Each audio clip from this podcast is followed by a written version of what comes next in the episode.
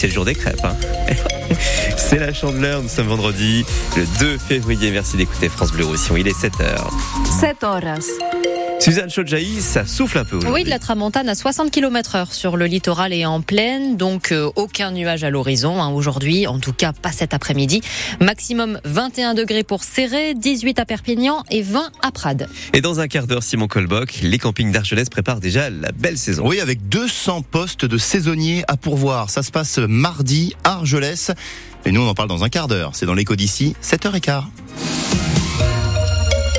Suzanne, hier sur l'A9, c'était contrôle général des camions. Les camions de marchandises, nouvelle opération des agriculteurs hier. Ils ont bloqué l'autoroute au niveau du Boulou dans le sens Espagne-France et ils en ont profité pour stopper les camions et pour les fouiller en quelque sorte, histoire de mettre le doigt sur la concurrence étrangère.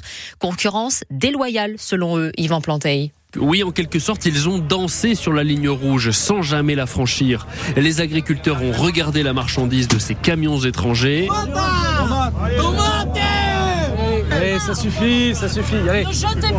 Les gendarmes calment le jeu et interviennent quand ils parlent de décharger.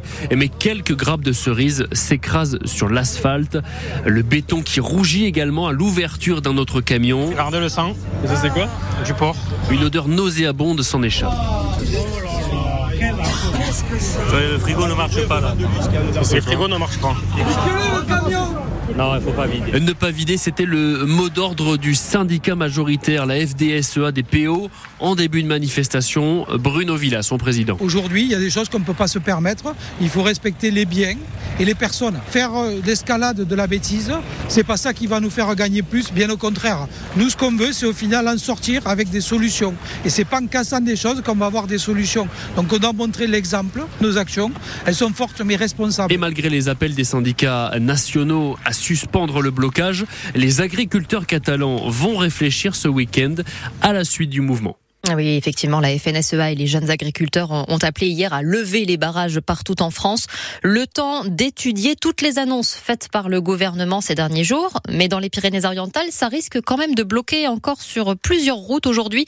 Par exemple, le rond-point de Prades, barrage filtrant aujourd'hui, ou encore euh, la route d'Andorre qui devrait de nouveau être bloquée à partir de 10 heures ce matin. On vous a résumé tous les blocages annoncés pour aujourd'hui sur le site internet de France Bleu Roussillon.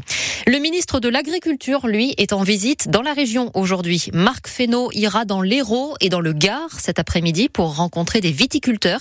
Si on compte toutes les annonces du gouvernement depuis quelques jours, ça fait 400 millions d'euros euh, investis en urgence pour calmer la crise.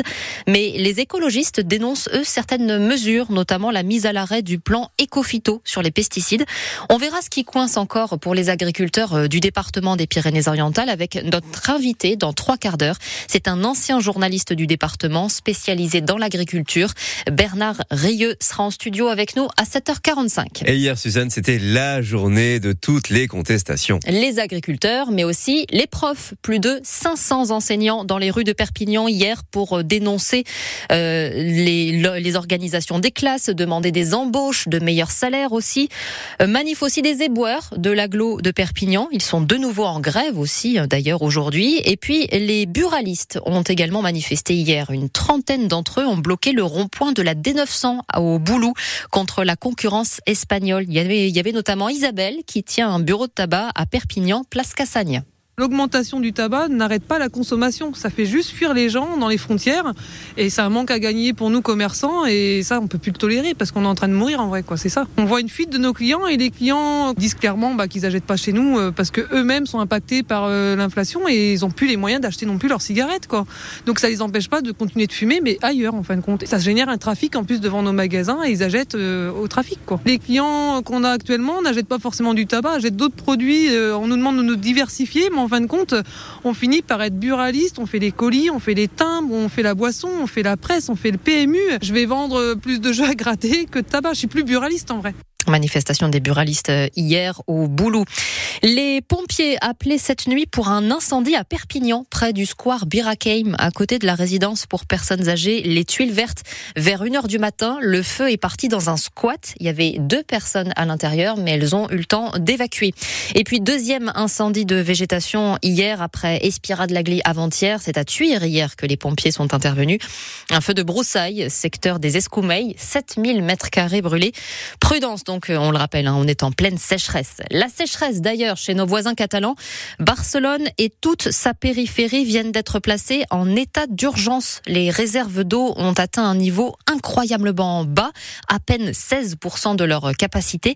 Donc euh, près de 6 millions de Catalans sont soumis désormais à de nouvelles restrictions d'eau, notamment les agriculteurs, hein, 80% d'arrosage en moins. Et ce soir, c'est le choc France-Irlande en rugby. Oui, pour l'ouverture du tournoi Destination. Les Bleus reçoivent les Irlandais à Marseille ce soir. On surveillera notamment l'USAPiste Pozzolo Tuilagi. Il a été convoqué à la dernière minute après le forfait de Romain Taofi Fenoa. Donc à 19 ans, le Catalan Pozzolo Tuilagi va connaître sa toute première sélection en équipe de France. Il est remplaçant ce soir.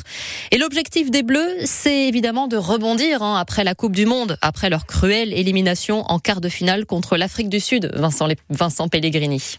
La gueule de bois a été sévère, à la hauteur des espoirs placés dans le 15 de France dans ce mondial. Bien difficile à digérer cette défaite d'un point face aux futurs champions du monde. Alors pour préparer ce tournoi, il a fallu tenter d'estomper la désillusion, explique Nicolas Jean-Jean, directeur de la performance chez les Bleus. On est accompagné par euh, deux préparateurs mentaux. Tous les joueurs les rencontrent. Euh, il y a des choses qui sont mises en place pour évacuer certaines euh, frustrations. Mais honnêtement, je pense que c'est des joueurs qui ont rapidement switché, qui ont sûrement en tête les dernières échéances internationales. Mais je pense que ça sera un moteur pour le prochain match notamment. Titulaire ce soir, le troisième ligne François Cross a joué ce quart de finale face aux Sud-Africains et très vite après cette rencontre, il s'est tourné vers l'avenir. Dans notre coin de nos têtes, on avait directement l'envie aussi voilà, de, de faire partie du, du, du, prochain tournoi parce que ça va nous permettre voilà, de tourner la page vraiment de, de, cette Coupe du Monde et repartir sur une copie blanche avec plein de bonnes intentions. Ce qui, ce qui est bien, c'est qu'on a dès, dès vendredi ce, ce, ce, premier match face à l'Irlande qui, qui, elle aussi a été, euh, a été meurtri après la Coupe du Monde. Donc voilà, ce sera ouais, peut-être une, une revanche pour les deux équipes. Ce choc au sommet va opposer les deux équipes qui ont remporté les deux dernières éditions du tournoi